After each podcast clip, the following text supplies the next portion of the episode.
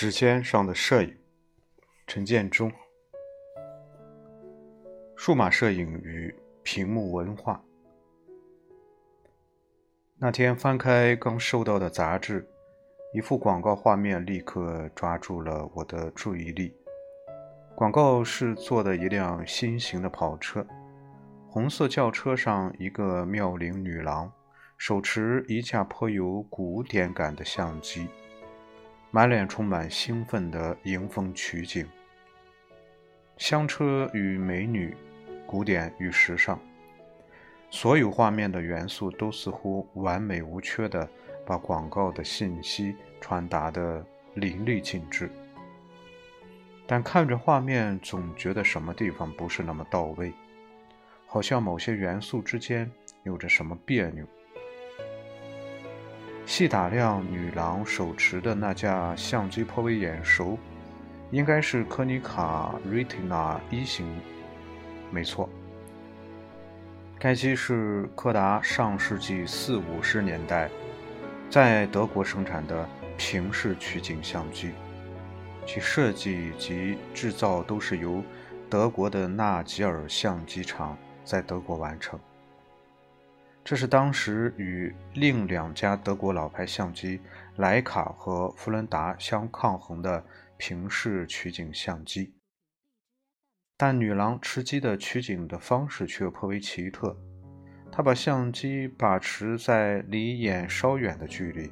微笑地盯着相机的后背，这使我很纳闷：难道这架柯达相机装有特殊的远视取景装置？或者是哪家厂商又出了一台仿古的数码相机？数码相机正朝着两极演化，一极是尽可能向三十五毫米或以上的胶片相机看齐，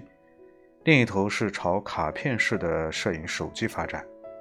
无论是在哪一级或介于两者之间的数码相机。影像的液晶显示屏都是一个不可缺少的部件。那小小的液晶显示屏不仅改变了摄影的取景方式，更重要的是，它正在改变我们对影像拍摄和观看本质的诠释。用取景器取景正在被用液晶屏取景所替代。每当我面对着液晶屏取景时，总有一个错觉出现在我的脑中：我正在观看的现实景象，将成为我摄取的历史影像，而这两者在我摁动快门的同时，却与我同处在一个现实的时空。液晶屏上的影像在那个瞬间成了历史和现实的一个实时界面。而这一切在传统意义上的摄影里是不可能存在的。在传统的胶片摄影中，现实中的被摄体通过光机或成像机构在物理胶片上留下与被摄光影效果相对应的前影，前影的深浅与现实的光影一样，呈现模拟渐变的光效。底片上的前影通过化学的处理和另外一套光化学的过程，还原出了与所摄现实相对应的影像。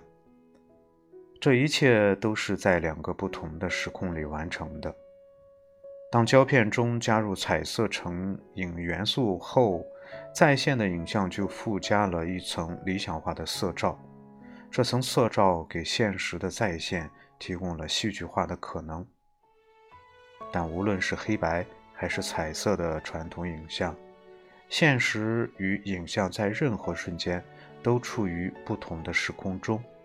而影像中的现实永远是在被诠释的地位。影像艺术之美妙，也就在于呈现的画面与现实景观之间那层隔时空的想象性诠释。数码摄影把那种现实与影像间物理化对应的理想关系否定了。现实中，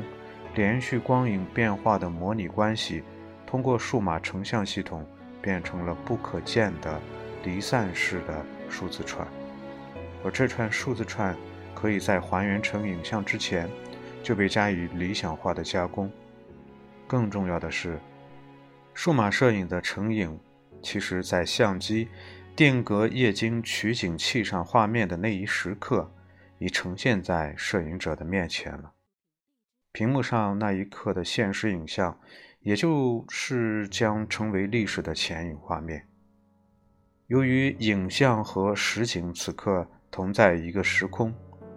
摄影者便跨越了现实与影像的两个时空。如果可以将取景器翻转给被摄者观看，被摄者可以在快门开启的那一刻与影像中的故我对视了。这就是数码文化的现实，或者可以称为屏幕文化。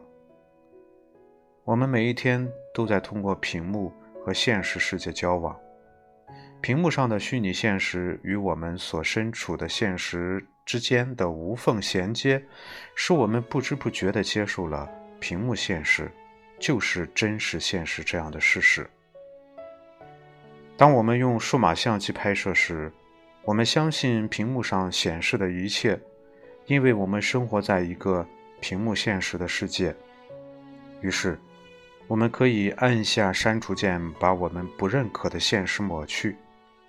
于是，我们可以设定所有相机都有着液晶取景器，